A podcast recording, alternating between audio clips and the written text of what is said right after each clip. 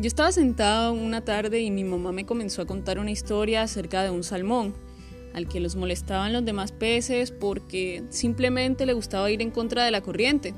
Y como ajá, la mayoría no hacía eso, a todo el mundo le parecía raro. Y yo me quedé como que, ¿mmm? ¿y eso por qué?